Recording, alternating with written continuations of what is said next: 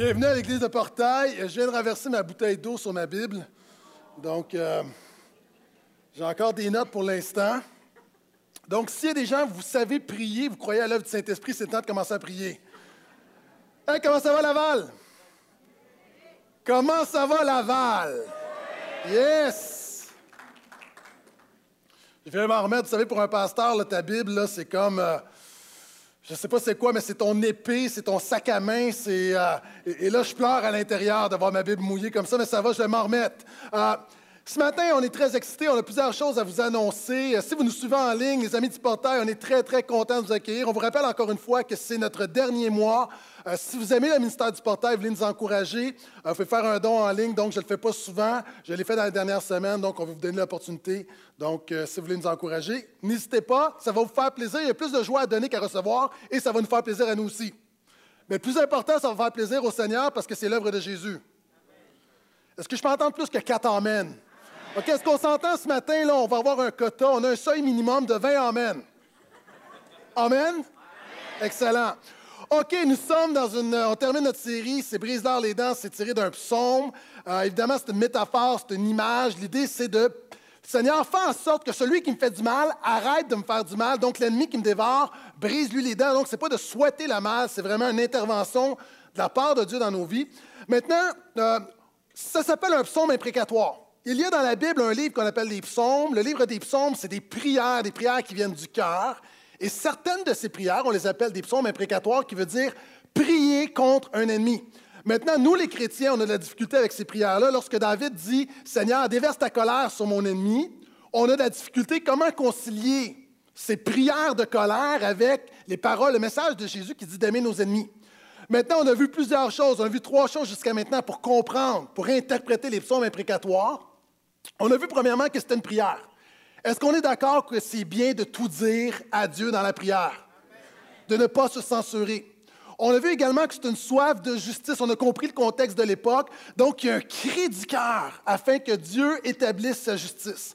On a vu également que le psalmiste est zélé pour Dieu. Savez-vous, ça nous dérange souvent ces prières-là. Savez-vous pourquoi? Parce que c'est un prière, c'est un, c'est un miroir sur notre manque de zèle. Il y a certaines prières qui sont tellement zélées, on est mal à l'aise. Pourquoi? Parce que ça révèle le fait que nous sommes souvent paresseux spirituellement. Est-ce que je peux entendre quand même un Amen à ça? Maintenant, pour euh, dernière chose, pour bien comprendre ces psaumes imprécatoires, euh, et ça va me permettre de mettre la table pour quelques annonces ce matin. Les psaumes imprécatoires, c'est le cri de Jésus. Vous savez, plusieurs personnes, vous aimez les psaumes, mais Jésus aimait particulièrement les psaumes. Même, à un moment donné, Jésus va prendre les psaumes pour expliquer à ses disciples son œuvre et ce qu'il est en train de faire. Maintenant, est-ce que vous savez que quand on regarde les évangiles, on peut déceler le psaume préféré de Jésus? Maintenant, je te pose la question, quel est ton psaume préféré? Cette semaine, j'ai fait un petit sondage sur Facebook et euh, j'ai eu plusieurs réponses. Ce qui m'a surpris d'entrée de jeu, c'est que je m'attendais à avoir toujours les mêmes psaumes, mais il y a plusieurs personnes, je dirais que le deux tiers des réponses, il y a des gens qui ont nommé un psaume qui sont les seuls à avoir nommé. Par exemple, moi, mon psaume préféré, c'est le psaume 84 et personne ne l'a mentionné. Donc, je te pose la question, quel est ton psaume préféré? Si c'est ton psaume, si je nomme ton psaume, tu peux applaudir. On va commencer à la 150, donc 1. Non. Des gens qui ont été invités ce matin, là, ils regardent, wow! Première position, le psaume 23. L'Éternel est mon berger. Est-ce que quelqu'un pourrait juste m'emmener un linge? Est-ce qu'à l'arrière, est-ce que quelqu'un pourrait, si j'ai quelqu'un qui m'entend, parce que j'essaie de, j'essaie de me débrouiller, mais je me rends compte que ça va être très difficile. Qui veut faire le Ice Bucket Challenge? C'est le temps, c'est le temps. Le psaume 37 a été nommé à plusieurs reprises. OK, assume-toi, ma soeur, assume-toi. Le psaume 37, c'est Fais de l'éternel tes délices, te donnera ce que ton cœur désire. Un psaume qui est sorti fort également, le psaume 91. Yes. Celui qui demeure sous l'abri du Très-Haut repose à l'ombre du Tout-Puissant. Le psaume 121 également est sorti. Je lève les yeux vers les montagnes, d'où me viendra le secours? Le secours me vient de l'Éternel. Alléluia. OK. Et il y a le psaume 130. Oui, tu peux venir, tu vas passer à la télé en plus. Est-ce qu'on peut applaudir tous nos serviteurs de l'ombre?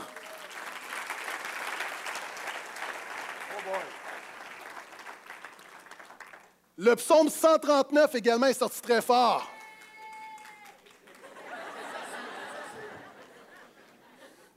Il y a comme un, lobby du psaume 139. Maintenant, le psaume préféré de Jésus, si tu as une Bible, ouvre avec moi dans le psaume 69. Le psaume 69. Vous savez, Jésus n'a pas évité les psaumes imprécatoires les psaumes qui nous dérangent étaient même parmi les psaumes préférés de Jésus. D'ailleurs, le psaume que Jésus a le plus utilisé dans les évangiles et le psaume dans lequel on a le plus pigé pour expliquer l'œuvre de Jésus, c'est un psaume imprécatoire, c'est le psaume 69, qui est un des psaumes quand même qui est très, très dur. Et on va voir ensemble pourquoi c'était le psaume préféré de Jésus. Donc, permettez-moi quand même de prêcher cinq minutes avant de faire des annonces. Est-ce que ça vous va? Vous savez, c'est un peu, en tant que pasteur, c'est toujours un peu difficile. On va faire des annonces, mais on ne peut pas s'empêcher de prêcher. Mais en même temps, on ne peut pas prêcher toute le psaume, donc on va essayer de se dépatouiller avec ça. OK, psaume 69. Si vous l'avez, dites Amen. Du chef de cœur sur les listes de David. Parenthèse, j'arrête ici. Certains psaumes, toutes les psaumes de David sont des prières personnelles. Mais quelquefois, c'est comme si le psaume dépasse le cadre de la vie de David et anticipe la souffrance et la gloire du Messie à venir. Pour ceux qui, nous visitent ou qui sont moins familiers avec le monde de la Bible et le christianisme, le roi David, dans l'Ancien Testament, Dieu lui a fait une promesse que de sa descendance viendrait le Messie. Et des centaines d'années plus tard, est venu Jésus, qui est un descendant de David et qui est le Messie. Donc, certaines des prières de David vont devenir des prières messianiques. Donc, c'est comme des prières, on pourrait dire un peu, quelquefois, il y a une dimension prophétique que Jésus s'est appropriée. Sauve-moi, ô Dieu, car les eaux me viennent jusqu'à la gorge. J'enfonce dans la boue des profondeurs sans pouvoir tenir. Je descends au fond des eaux, un courant m'emporte. Je me fatigue à force de crier, mon gosier est brûlant. Mes yeux s'épuisent à attendre mon Dieu. J'ai déjà dit que les lamentations, c'est le genre dominant dans la Bible, et c'est intéressant, une des prières de préférées de Jésus, c'est cette lamentation, le cri qui vient du cœur. Il dit, Ils sont plus nombreux que les cheveux de ma tête, ceux qui me détestent sans raison. Ils sont puissants, ceux qui veulent me réduire au silence. Jésus a utilisé ce verset-là dans Jean 15, 25, dans un de ses messages, pour expliquer qu'il y aura toujours de l'opposition à l'œuvre de Jésus. Si tu as pris une position, si tu as fait un step pour Jésus et que tu as des obstacles, tu as des épreuves, tu as de l'opposition, bravo, c'est que tu as fait la bonne chose. C'est impossible de prendre, de faire un pas pour Jésus sans avoir une opposition spirituelle. J'ai parlé de ça il y a quelques messages. On continue. Allons ensemble au verset 8. Car c'est pour toi que je supporte les outrages, que la confusion me couvre le visage. Je suis devenu un inconnu pour mes frères, un étranger pour les fils de ma mère, car le zèle de ta maison me dévore. Est-ce que ça sonne une cloche? Jean 2, 17, lorsque Jésus a chassé les vendeurs du temple, qui en fait étaient des voleurs, Jésus les a chassés du temple. Les disciples se sont rappelés le psaume 69, qui est très, très proche du cœur de Jésus. Il continue en disant Et les outrages de ceux qui t'outragent tombent sur moi. L'apôtre Paul va utiliser ça dans Romains 15 pour parler de l'œuvre de Jésus. Je vais y revenir. Allons ensemble au verset 20. Toi qui connais mon déshonneur, ma honte, ma confusion, tous mes adversaires sont devant toi. Le déshonneur me brise le cœur et je suis malade. J'espère un signe de pitié, mais rien. Des consolateurs et je n'en trouve pas. Ils mettent du poison dans ma nourriture et pour apaiser ma soif, ils me font boire du vinaigre. Est-ce que ça sonne une autre cloche? Jésus sur la croix, une de ses, dernières paroles, il va citer ce psaume-là. Il va, vouloir accomplir ce psaume-là en disant J'ai soif, et on va lui donner du vinaigre. Et encore une fois, très très proche du cœur de Jésus, je te ferai remarquer, si tu vas mourir dans quelques instants, est-ce qu'on s'entend que les paroles que tu vas prononcer sont significatives et sont précieuses? Et tout juste avant de pousser un cri, de dire tout est accompli. Jésus a dit j'ai soif pour accomplir cette parole. Pourquoi? Parce que ce psaume-là l'habitait. En passant, il y a une leçon là-dedans. Plusieurs personnes, si ton problème, c'est que la parole de Dieu ne t'habite pas assez. Lorsque tu as un défi, tu cherches une promesse par-ci par-là parce que tu ne connais pas la Bible. Tu as besoin de t'imprégner de la Bible, de dégoûter de la Bible. Voyez, je me donne pour la cause. Tu as besoin de dégoûter de la parole de Dieu. Lorsque tu as une tentation, lorsque tu as une épreuve, tu ne cherches pas, il y a quelque chose, le Saint-Esprit ramène les promesses, ramène la parole de Dieu et te rend victorieux. Donc, il y a une réalité ici. Jésus, à l'heure de la croix, ce n'est pas le temps d'apprendre un verset quand tu es cloué à la croix. Ce n'est pas le temps d'apprendre à te battre quand tu es en train de te battre. Donc, une réalité, tu dois te préparer. Je continue. On va sauter, on va aller plus loin, on va aller verset 20. On l'a lu déjà. On va aller. On va aller à la fin au verset 35. Excusez-moi parce que j'avais écrit des choses dans ma Bible et c'est en train de s'effacer. Car le ciel et la terre, le loup, les mers et tout ce qui est formé, car Dieu sauvera Sion et bâtira les villes de Juda. On s'y installera, on en prendra possession, la descendance de ses serviteurs l'aura pour patrimoine, et ceux qui aiment son nom y auront leur demeure. Est-ce que je peux entendre un Amen à ça? Maintenant, pourquoi Jésus aimait tant ce psaume-là? Première raison, permettez-moi encore une fois, je me répète, de prêcher quelques instants et après ça, on va aller avec des annonces. Premièrement, je pense que ce psaume-là nous présente une vision du monde réaliste. Souvent de fois, là, avec tout ce qu'on entend à la radio, tout ce qu'on voit à la télévision, on a l'impression que notre monde ressemble à ceci.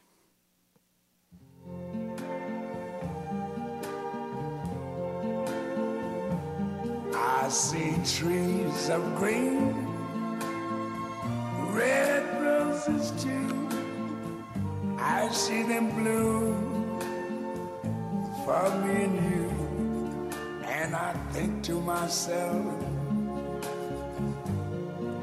what a wonderful world. OK. Calmez-vous, il y a des hommes qui regardent leurs femmes. Ambiance, ambiance, oui, il y en a qui ont trop d'ambiance. OK notre monde, notre monde n'est pas un monde merveilleux. Et quand on regarde à ce que Jésus dit, regardez comment ce psaume-là commence. C'est Sauve-moi, ô Dieu, car les eaux me viennent jusqu'à la gorge. J'enfonce dans la boue des profondeurs sans pouvoir tenir. Je descends au fond des eaux, un courant m'emporte. Notre monde n'est pas une place merveilleuse, mais un trou de boue. Notre monde est un trou d'épreuves, de souffrance, de péché et de mort. Et ce psaume-là, Jésus l'affectionnait. Pourquoi? Parce qu'il nous décrit de manière réaliste la vie. Il y a des gens qui sont devant moi, tu pourrais témoigner. Présentement, tu es dans la boîte, tu n'es pas dans la boue, tu es dans la boîte jusqu'au cou. Et savez-vous, c'est quoi le problème quand tu es dans la boîte, quand tu es dans la boue?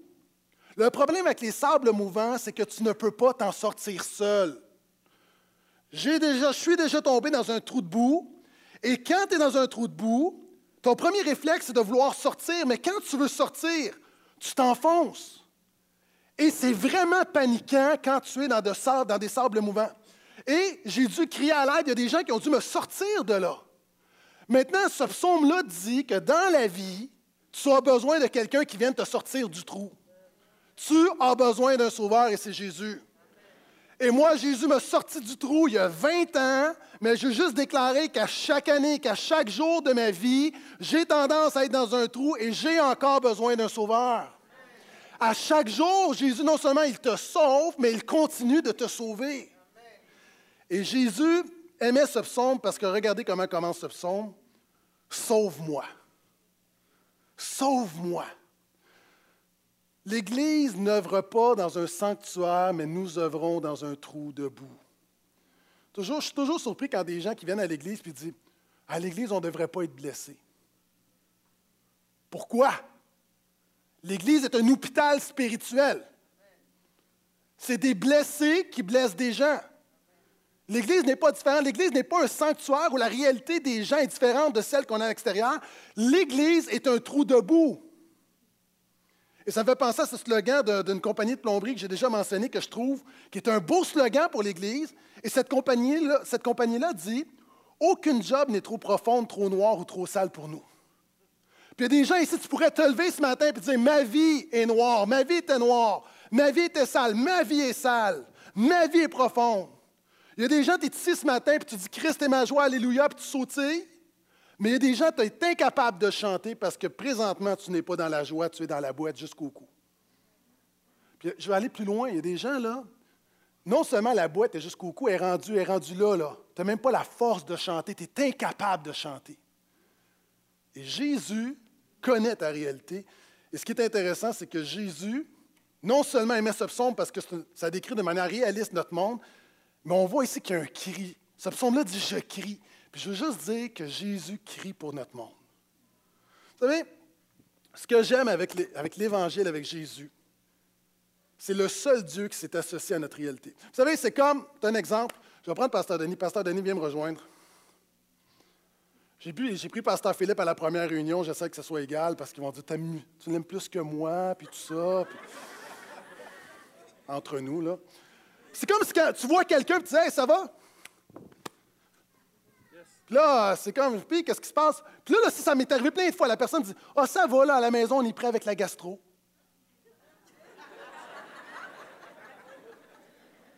tu, peux, tu peux retourner? Des gens, quelquefois, ils viennent te voir, puis là, c'est comme. Puis ils disent Oh oui, à la maison, les enfants, là, ça vomit partout, puis on est prêt avec les microbes. Ne me touche pas!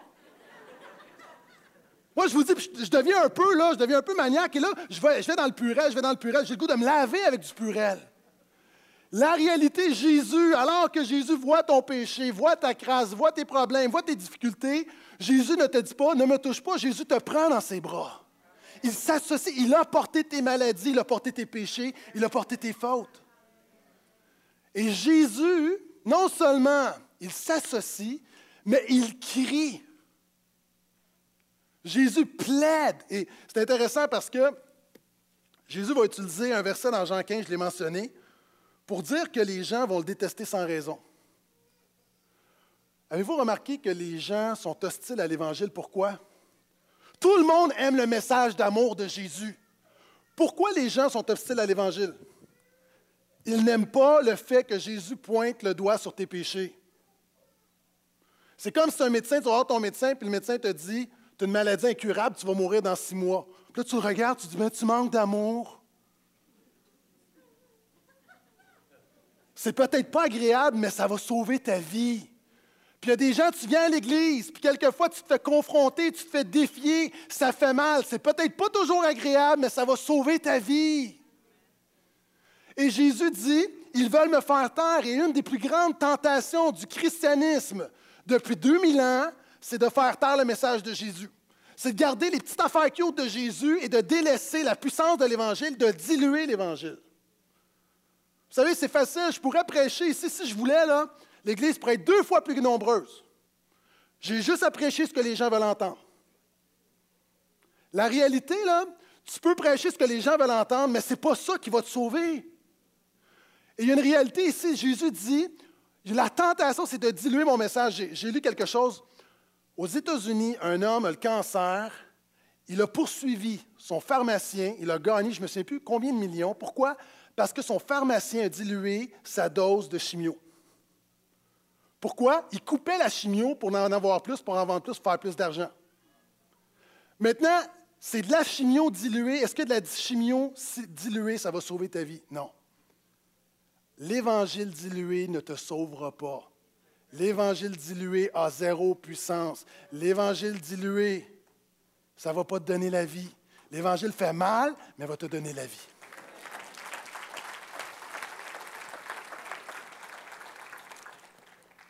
Cela étant dit, dans le psaume, Jésus crie pour plusieurs groupes de personnes. Et un cri, c'est une émotion. Hein. Jésus s'est associé. Jésus, il y a des gens ici, là, tu pleures la nuit. Il y a des gens ici, il y a un cri dans ton cœur. Je veux juste dire que Jésus s'associe à ton cri. On le voit dans ce psaume-là, il y a un cri. Mais ton cri de souffrance, Jésus veut le transformer en cri de victoire. Et là, faites-moi confiance, je n'ai pas le temps d'aller dans le psaume, de tout commenter, mais, mais je l'ai évalué, je l'ai étudié, analysé. Et Jésus crie pour différents groupes de personnes et ça va me permettre de vous faire quelques annonces. Premièrement, Jésus crie pour son Église. Est-ce que je peux entendre amène à ça? Le verset va nous dire, car le zèle de ta maison me dévore. Quand Jésus était dans la maison de Dieu, dans la maison de Dieu, c'est là où est la famille de Dieu, où on s'occupe des choses de Dieu. Et on peut dire que c'est l'Église. Jésus est zélé pour l'Église. Moi, ça me réjouit de savoir que Jésus est zélé par l'Église de Portail. On n'a pas atteint le quota, mes amis. on avait dit qu'on devait avoir au moins 20 amens. Là, j'en ai eu 5. Jésus est zélé par l'Église de Portail. Il est zélé par son Église, l'Église universelle, mais pour chaque Église locale, Jésus est zélé. Il a promis de purifier son Église, de nettoyer son Église, de bâtir son Église, de diriger son Église. Il est la tête de l'Église. Et Jésus est à la tête de notre Église. Et si Jésus est zélé par notre Église, moi, je vais être zélé par notre Église. Amen. Le zèle de ta maison me dévore. Est-ce qu'on veut faire le dimanche matin, en fait? On veut, on, donner le message de Jésus. On veut que tu vives ta, restauration. On veut que tu sois fortifié, encouragé, inspiré. Mais on veut également te communiquer le zèle de Jésus. Hein, quels sont ceux qui pensent que c'est bien d'être à l'Église, de taper des mains, de dire Amen, mais c'est encore mieux de vivre Jésus à 100% 7 jours sur 7? Et pendant cet automne, on veut continuer à te communiquer Jésus. Euh, Pasteur Phil va avoir ses dates. Je vais avoir deux séries. Une des séries que je vais faire qui commence dans deux semaines, c'est, vous savez, Jésus a parlé du succès. Jésus a dit qu'il y a une chose pour déterminer si un chrétien ou une église a du succès. Ce n'est pas un chiffre. La seule manière de déterminer si tu as du succès dans ta vie spirituelle, c'est est-ce que tu portes du fruit? On va regarder ensemble comment porter du fruit. On va regarder l'enseignement de Jésus sur le fruit spirituel. Vous savez, il y a quelque temps, on a eu notre virage focus où, à l'appui de Jean 15, Jésus dit que le Père émonde, le Père coupe sa vigne, l'Église, afin qu'elle porte plus de fruits. Nous avons eu l'étape d'émondage, maintenant nous voulons l'étape de la récolte. Est-ce que je peux entendre un amène à ça? Donc, on va voir ça ensemble. On a également plusieurs invités, de super invités qui vont venir durant cet automne. On a déjà présenté le vidéo pendant les vacances. Si vous n'étiez pas là, voici ce qui s'en vient pour les prochains mois. Et la fin du royaume de Dieu, c'est le début et la fin de l'Église, c'est la même chose. C'est le début et la fin de notre foi, c'est la même chose. C'est Jésus. Le centre de ce qu'est le royaume de Dieu, c'est la personne de Jésus. Le royaume de Dieu est ouvert pour vous, là, pour les brûler, pour les affliger, pour ceux qui souffrent, pour ceux qui ont de la peine, pour ceux qui ont tout gâché. Le royaume est ouvert maintenant. En fait, je ne suis pas juste faible pour être faible. C'est de reconnaître que, Seigneur, je m'ouvre à toi, à ta grandeur pour te laisser toute la place. Tu n'as pas besoin d'être un pasteur, un prophète pour marquer ta génération.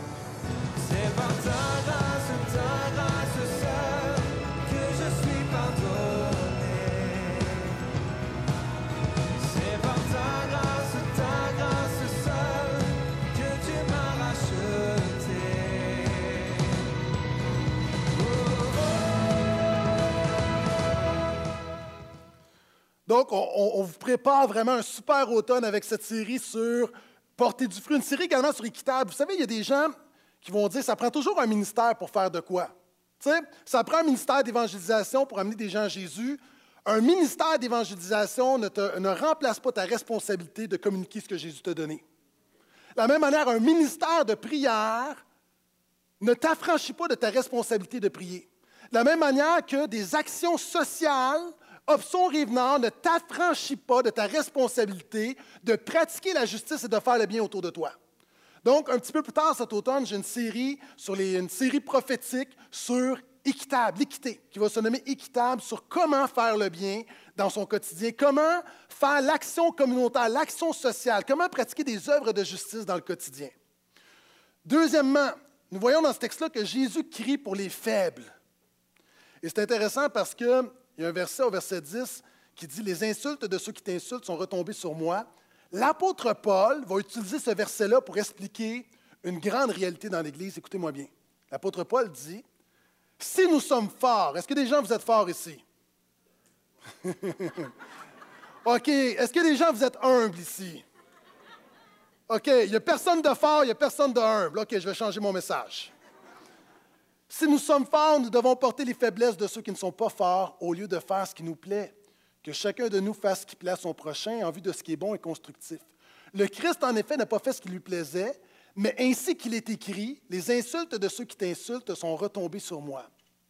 L'apôtre Paul utilise ce passage du psaume 69 pour enseigner une grande vérité. Vous savez, devant moi, j'ai des gens que tu es fort, j'ai des gens qui sont forts dans la foi et j'ai des gens qui sont faibles dans la foi. Il y a des gens qui croient qu'on ne devrait pas dire aux gens qui sont faibles. Non, il y a des gens, tu es ici, tu es instable, tu es lié par le péché jusqu'aux oreilles, tu n'as pas de, spiritualité, tu as de la difficulté à louer, tu as zéro vie de prière, tu as zéro sanctification, ça ne va pas bien dans ta vie, tu aimes Jésus, mais tu es un faible dans la foi. Maintenant, je ne te condamne pas. Je fais juste dire, voici, je pose le diagnostic pour ensuite poser le remède. Maintenant, il y a des gens, tu es ici, tu es fort dans la foi. Ça fait des années que tu sens Jésus sérieusement. Ta vie n'est pas facile. Tu tombes, mais tu te relèves. Tu es enraciné dans la parole. Tu es capable de dire à quel autre irais-je qu'à toi, tu as les paroles de la vie éternelle. Tu es quelqu'un dans la vie qui t'a tellement marché avec le Seigneur que tu dis non turning back, je ne retourne pas en arrière. Maintenant, si tu es faible dans la foi, l'apôtre Paul dit occupe-toi. Si tu es faible dans la foi, l'apôtre Paul dit entoure-toi de gens qui sont forts dans la foi. Si tu es fort dans la foi, l'apôtre Paul dit aide ceux qui sont plus faibles dans la foi. Mais là, tu poses la question mais comment, pasteur Guétan? Je suis content que tu poses la question. À l'Église Le Portail, on a quelque chose de révolutionnaire pour permettre aux forts d'aider les faibles et pour permettre aux faibles d'être entourés des forts dans la foi. Préparez-vous, ça vient en deux mots. Ça s'appelle petit groupe. Que tous ceux qui ont déjà été bénis quelque part par un frère ou une soeur, dites Amen, s'il vous plaît. C'est quoi un petit groupe? Je me répète, il y a des nouveaux qui sont parmi nous. C'est simplement une fois par semaine, il y a des gens qui se réunissent dans les maisons, qui, qui s'encouragent, qui ont du plaisir. Quels sont ceux qui croient qu'un petit groupe, c'est le fun? Des gens qui ont la vision des petits groupes, c'est comme Je vais dans mon petit groupe. Non, c'est le fun, les petits groupes. C'est le fun d'échanger avec des frères et des sœurs dans la foi. C'est un endroit où on revient sur le message du dimanche, puis tu peux dire Pasteur Gaétan, là, qu'est-ce qu'il voulu dire? J'ai rien compris. Il est dans le champ. Puis là, les gens vont dire ah, Nous autres non plus, on n'a pas compris, mais c'est pas grave, on va prier pour lui. C'est une place où tu t'encourages. Maintenant, je veux te mentionner que ça commence dans deux semaines. Tu peux t'inscrire en ligne. Vous allez sur le site Internet, vous allez voir ministère. Il y a trois choses, petit groupe, vous inscrivez, il y en a un près de chez vous. Peut-être que vous vous dites, moi, je veux passer à l'autre étape. On a besoin de leaders, on a besoin de maisons. On pense vraiment à l'Église de Portail qu'une des manières de former des disciples, c'est de mettre des chrétiens ensemble. On pense que les chrétiens, l'Évangile, ça se communique. C'est comme la gastro, mais positivement. Ça se donne.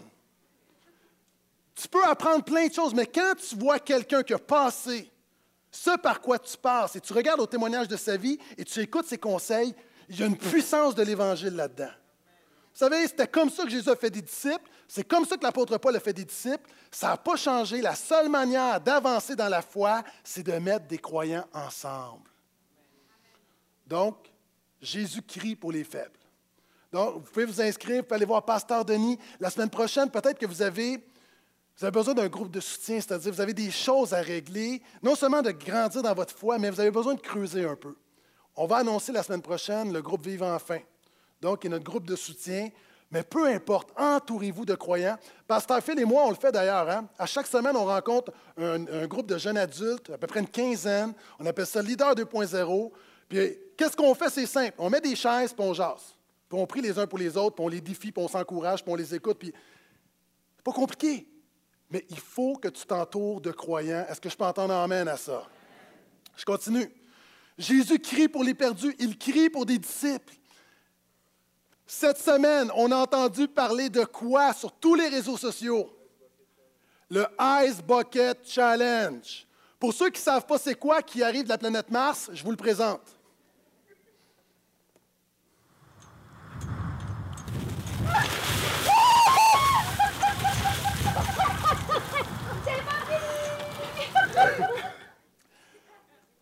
C'est quoi le Ice Bucket Challenge?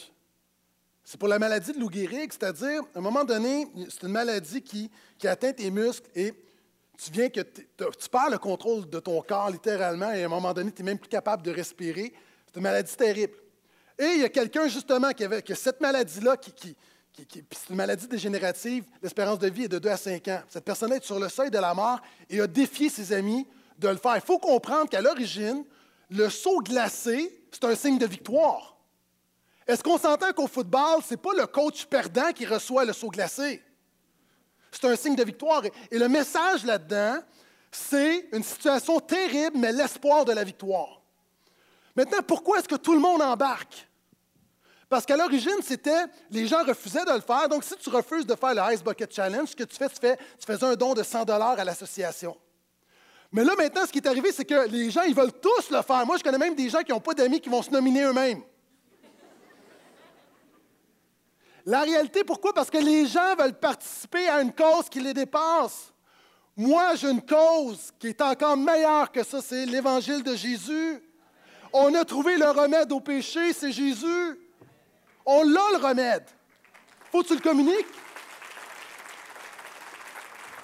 Puis à ceux qui ont besoin d'un challenge plus grand, moi j'ai un autre challenge pour toi. Il y a du monde, tu as décidé de suivre Jésus, tu as fait la Ice Bucket Challenge, mais tu t'es pas fait baptiser d'eau encore. On va monter ça d'une coche. Au lieu de te mettre un petit peu d'eau sur toi, toi, va dans l'eau. Ça, c'est une cause qui te dépasse, et ça, encore une fois, c'est une plus grande déclaration de victoire que la Ice Bucket Challenge. Donc, nous allons avoir à l'Action de grâce un baptême d'eau, je te donne la date, le 12 octobre. Tu peux dès maintenant t'inscrire. Dès maintenant t'inscrire, va au comptoir d'information, va voir un pasteur, prends un formulaire, remets ça. Tu peux le faire en ligne également. Mais si tu as décidé de suivre Jésus, moi je te dis, suis la vague. Fais-toi baptiser, c'est la prochaine étape. Une petite parenthèse aussi pour des gens qui ont. Tu as mis ta foi en Jésus il y a plusieurs années, pour plein de raisons. Tu t'es pas fait baptiser. C'est fondamental. Moi, je pense qu'il y a une barrière spirituelle dans ta vie. Tu dois franchir cette barrière. souvent, c'est la timidité. Je te dirais que la bénédiction va être plus grande que ce que ça va te coûter pour passer dans les eaux du baptême. Quand tu honores Jésus, il va te donner les moyens de l'honorer. Donc, il n'y a aucune excuse qui tient. Si quelqu'un, moi c'est rare que je mette de la pression, mais si quelqu'un ici te dit, je veux suivre Jésus, tu ne t'es pas fait baptiser, je te demande vraiment de prier là-dessus, puis je ne suis pas inquiet parce que Dieu est de mon bord là-dessus. OK? Ça va? Est-ce que je peux entendre Amen? OK, encore dans le texte, on voit Jésus un cri pour les serviteurs. Euh, juste vous mentionner, une église comme la nôtre, une grande église comme la nôtre, souvent les gens disent, ils n'ont pas besoin de monde, ils n'ont pas besoin d'argent, ils n'ont pas besoin de prière. Je veux juste te dire qu'une grande église, c'est comme une petite église, mais avec des problèmes, des défis plus grands. Donc, oui, on a toujours besoin de serviteurs. Ce qui fait avancer cette église, c'est les serviteurs. Tu viens à l'église, c'est ta maison spirituelle, tu aimes le portail. Commence à servir quelque part, s'il vous plaît. Et je ne te le dis même pas de manière découragée pour nous, comme aide-nous, aide-nous. Je te fais une faveur en te permettant de nous aider. Oui, parce que Dieu va te bénir. Dieu va te bénir. Si tu ne sers pas, si tu viens juste pour recevoir, puis je comprends qu'il y a des périodes dans la vie, mais si tu viens juste pour recevoir, recevoir, recevoir, tu peux le faire pendant dix ans, il n'y a pas de problème, tu es le bienvenu. Moi, je ne te parle pas là, au niveau organisationnel, je te parle au niveau spirituel. Là aussi, il y a un blocage dans ta vie. Jésus a dit, il y a plus de joie à donner qu'à recevoir. Commence, participe à la cause. Fais quelque chose, peu importe ramasse un papier à terre, peu importe, fais quelque chose pour Jésus. Si tu es incapable de faire quelque chose pour Jésus le dimanche matin, tu ne vas rien faire pour Jésus le mercredi soir. Donc, s'il vous plaît, fais-toi une faveur, commence à servir. Nous avons une table à l'arrière avec toutes sortes d'opportunités d'implication. Donc, vas-y. Et nous offrons le meilleur salaire possible. C'est une récompense éternelle. tu vas avoir ça nulle part, là. Meilleures conditions. Et pendant qu'Hélène s'avance, la directrice d'Option Rive-Nord, Jésus crie pour les pauvres. Et euh, depuis un an déjà, nous avons bâti une cuisine pour Option, Rive-Nord qui, nourrit des enfants dans les écoles. Et euh, j'ai demandé à Hélène de venir nous faire un petit rapport, nous partager un peu les belles choses qui se passent. Est-ce qu'on peut l'encourager alors qu'elle s'avance?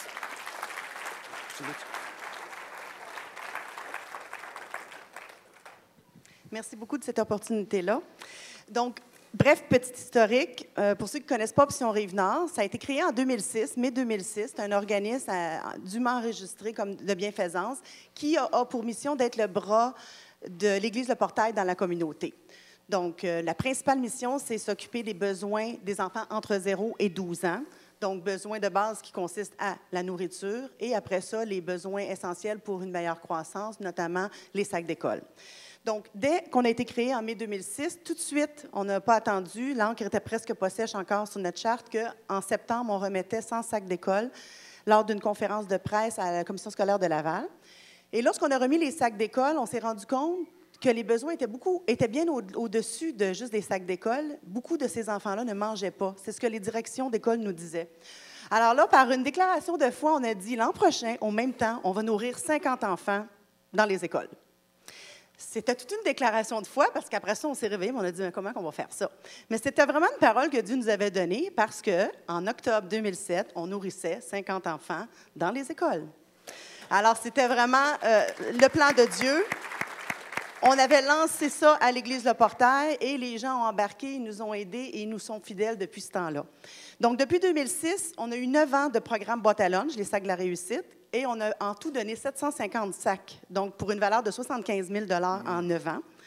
Toujours grâce à la générosité des donateurs. Cette année, on les a livrés le 15 euh, août dernier et euh, encore là, ils étaient estomaqués de voir la qualité des sacs qu'on donne, qui sont personnalisés pour chaque degré d'enfant, âge, sexe et tout. C'est vraiment, il n'y a pas un sac qui est pareil parce que chaque enfant est unique aux yeux de Dieu. Ensuite, avec le programme Boîte à lunch, on a commencé en sous-traitance parce qu'on n'avait pas les installations, donc on allait en sous-traitance, mais ça nous a permis, c'était le plan de Dieu qui nous a permis de pouvoir entrer dans les écoles, alors, de cette façon-là, le besoin était rencontré. Et on avait à cœur, par contre, d'avoir notre propre, notre propre cuisine pour être en mesure de produire nos repas par nous-mêmes avec nos merveilleux bénévoles. Et l'Église de Portail était partenaire avec nous comme toujours. Et tout ça de fil en aiguille. L'année passée, vous avez vu, on avait fait l'inauguration. On a notre belle cuisine qui est l'autre côté de la porte ici, option Rive-Nord, depuis automne 2013.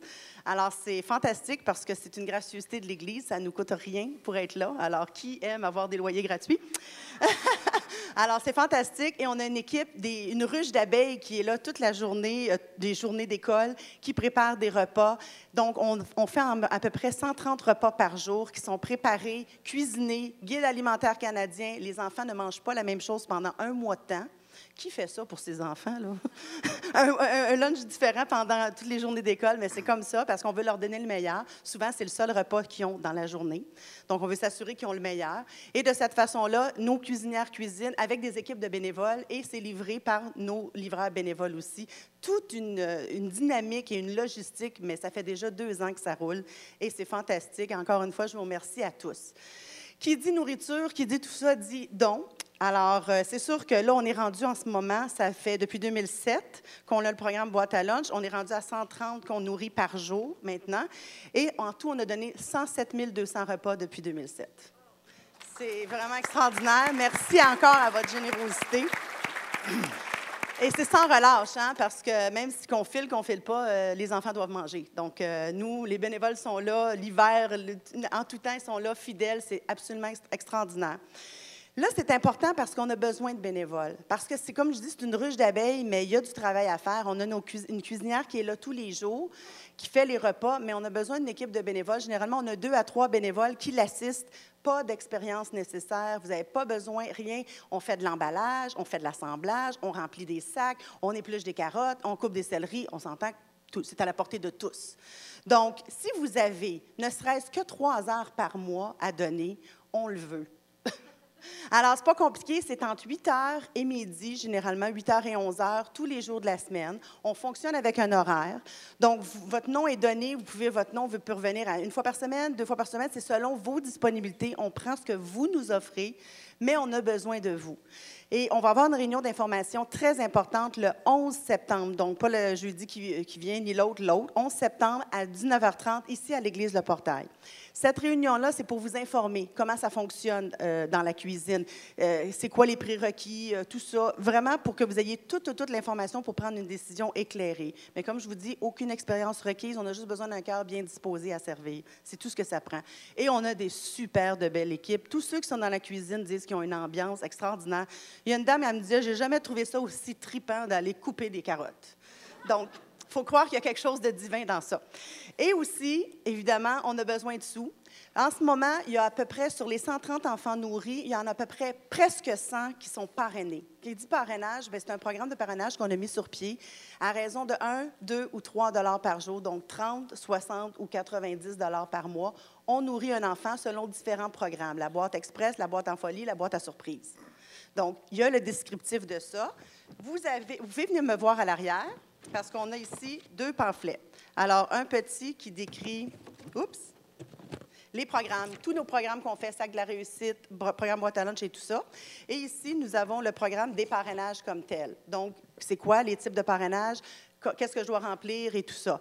Alors, je vous invite à venir me voir à la table, à l'arrière, pour qu'on puisse discuter, s'il y a lieu, des possibilités que vous avez à nous offrir. Comme je vous dis, on prend tout ce que vous pouvez nous donner, tant en temps qu'en énergie ou en. Mais en tout cas, votre travail ne sera pas en vain. Vous allez être doublement bénis et vous le faites pour des enfants. Et oui, à Laval, il y a des enfants qui ne mangent pas, pas juste au tiers-monde.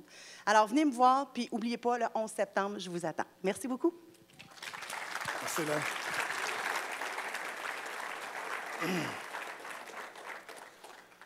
Merci Hélène qui fait un super travail avec toute l'équipe. Vraiment, ils travaillent fort. Donc, c'est super honorable ce qu'ils font. Là. Donc, merci, merci. Et c'est possible grâce à vous aussi. Donc, merci de prendre à cœur cette cause-là.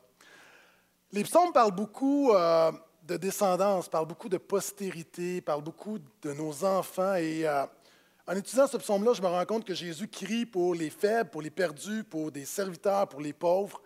Euh, il crie également pour nos jeunes.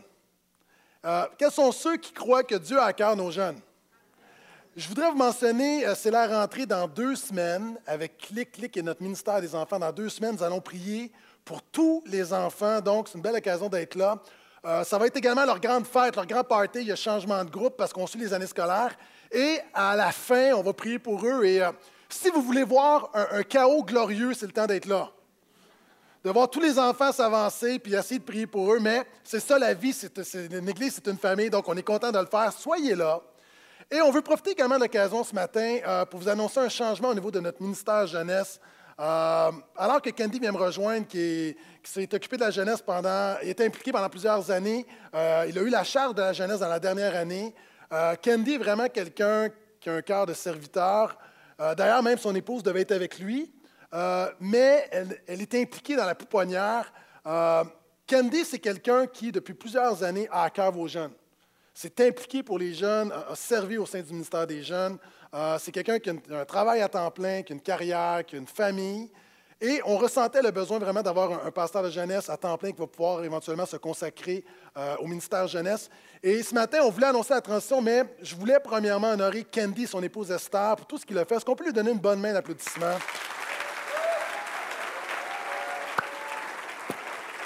Les fleurs.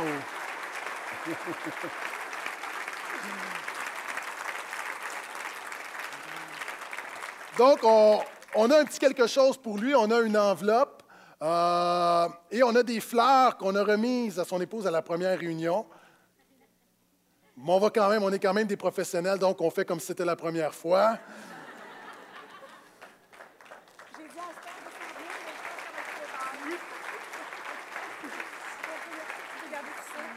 Merci encore pour tout ce que tu as fait.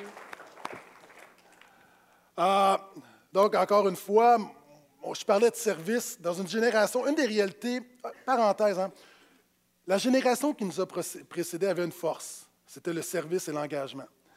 La réalité de la nouvelle génération, souvent, moi je le vois avec des jeunes ouvriers, souvent ils disent, OK, qu'est-ce que tu as à m'offrir? On veut un salaire, on veut, on veut un poste, on veut... Une des choses qui est honorable avec Candy, c'est que Candy a toujours servi sans rien attendre en retour. Et ça, c'est très, très honorable. Donc, premièrement, on voulait l'honorer. Il va être également à la jeunesse, on va avoir l'occasion de le faire durant le mois de septembre.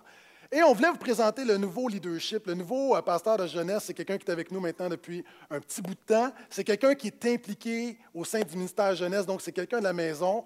Euh, J'aimerais vous, le présenter ce matin. Il va vous parler du lancement du ministère jeunesse dans deux semaines. En fait, le party euh, de lancement euh, du ministère jeunesse. Il va également nous présenter son équipe. Donc, Ralph Filémon, est-ce que tu peux venir me rejoindre, s'il vous plaît?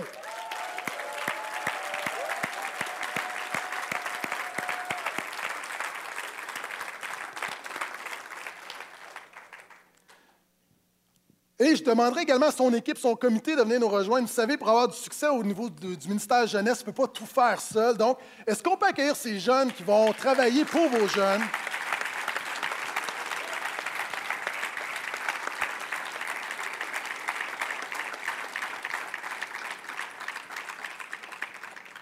Donc, vous les connaissez, on a euh, M. Warren qui est euh, M. Brisler-les-Dents. Euh, il est une popularité au portail, on lui demande des autographes. Vanessa qui faisait la louange. On a également Karen, on a Elisabeth, on a Lynn, on a Thierry.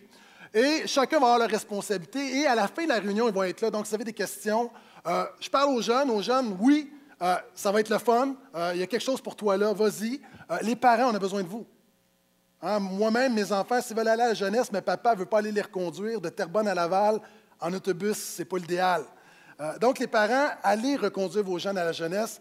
Puis il y a des parents qui disent Oui, mais c'est du, travail. Moi, je vous dis qu'il y a des avantages à aller reconduire vos enfants à la jeunesse le vendredi.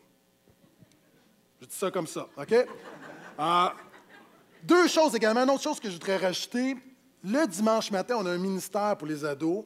Euh, c'est de secondaire 1 à secondaire 3. Si tu es en secondaire 4, en secondaire 5, je vais être très heureux de t'avoir devant moi le dimanche matin. Euh, pourquoi? Parce qu'il manque de place en haut. Même si c'était toujours le cas, en même temps, il y avait des jeunes secondaire 4, secondaire 5. Euh, on veut vraiment, moi je pense que si tu as 15 ans, 16 ans, tu es assez mature pour être avec la Grande Assemblée dimanche matin. Donc, est-ce que je peux entendre amène à ça? Maintenant, cela étant dit, présente-nous ce qui s'en vient dans trois semaines. D'accord. Donc, tout d'abord, euh, écoutez, c'est vraiment un privilège puis un honneur pour moi de pouvoir venir et euh, servir euh, les jeunes. Écoutez, je partageais avec Pasteur Guétan et Pasteur Philippe un peu un verset qui m'habitait ces derniers temps-ci. Éphésiens 2.10 qui dit Car nous sommes son ouvrage, nous avons été créés en Jésus-Christ pour des bonnes œuvres, préparées d'avance par Dieu afin que nous les pratiquions. Donc, écoutez, euh, ce nouveau chapitre-là que je débute personnellement, je sais que c'est une œuvre préparée d'avance par Dieu et que je m'apprête à entrer. Puis c'est avec excitation, avec joie. Et je sais aussi pertinemment bien que Dieu a des œuvres préparées d'avance pour chacun de nous, pour chacun des jeunes, euh, pour, pour chacun des jeunes, et puis aussi pour le groupe Accès en général. Right? Amen. Donc moi, mon but, mon unique but, c'est simplement que avec les jeunes, on puisse tous ensemble rentrer dans ce plan-là que Dieu a pour nous. Amen. Puis ça, je le fais vraiment euh, pas seul. J'ai une équipe fantastique euh, avec moi euh, qui se sont engagés à être assidus, à être présents à chaque vendredi. Donc ça, c'est très louable. Bye bye les vendredis soirs. Merci beaucoup. Oui, on peut les applaudir.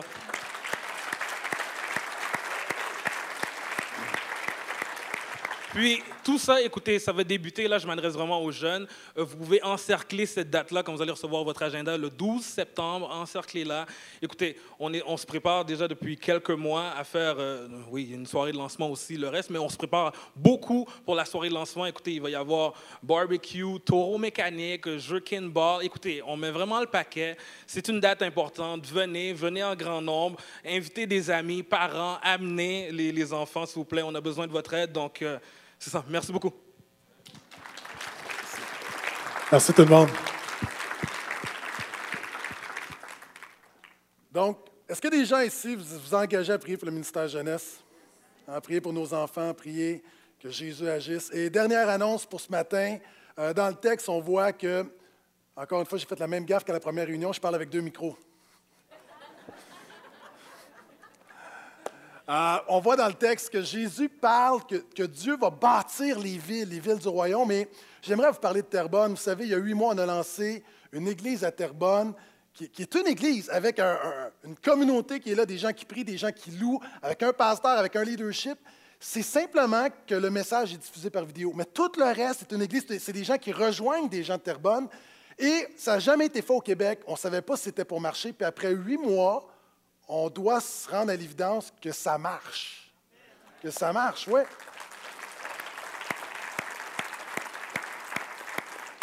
On a en moyenne de 80 à 100 personnes qui fréquentent notre église de Terrebonne. Il y a une dizaine de personnes qui ont donné sa vie à Jésus. Il y a un nouveau leadership qui a, vraiment explosé. Il y a des gens qui reviennent. On rejoint des gens, même des gens qui se sont fait baptiser. Euh, il y a des gens qui reviennent à la foi.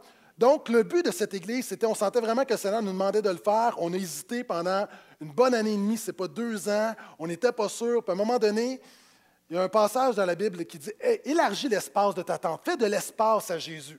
On a décidé de le faire par la foi et, encore une fois, après huit mois, on rejoint à peu près 150 personnes. On est vraiment contents.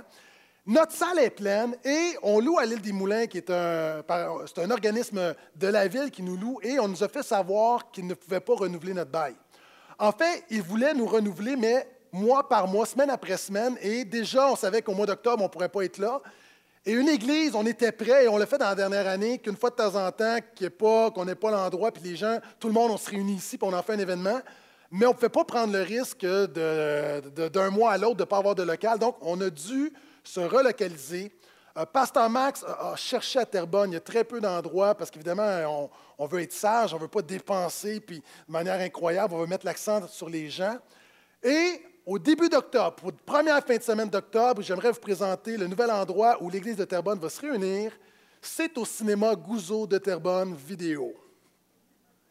Bon matin, Le Portail, très heureux que vous ayez enfin reçu la nouvelle, comme quoi que nous déménageons dès le 5 octobre. Nous allons être ici au Cinéma Guzzo, en plein centre de Terrebonne. On va avoir du bon temps ici. Il y a des sièges confortables, il y a l'écran géant, il y a euh, les locaux pour les enfants.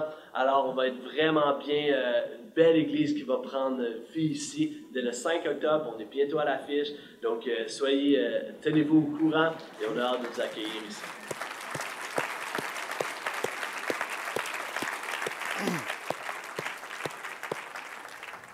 On est vraiment excités du stationnement. On a le cinéma pour nous le matin. Vous avez vu l'endroit pour les enfants?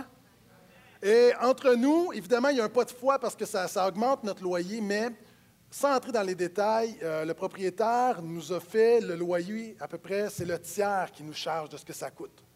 Il y a une faveur, il dit OK, n'importe quoi, cette salle-là ne fait pas, on va vous en donner une plus grande. Puis il y a vraiment, vraiment la faveur de Dieu sur ce projet-là. Est-ce que je peux entendre amen à ça? Yes.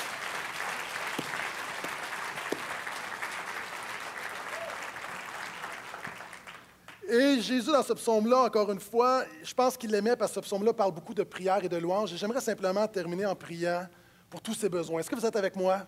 Est-ce qu'on peut se lever, s'il vous plaît?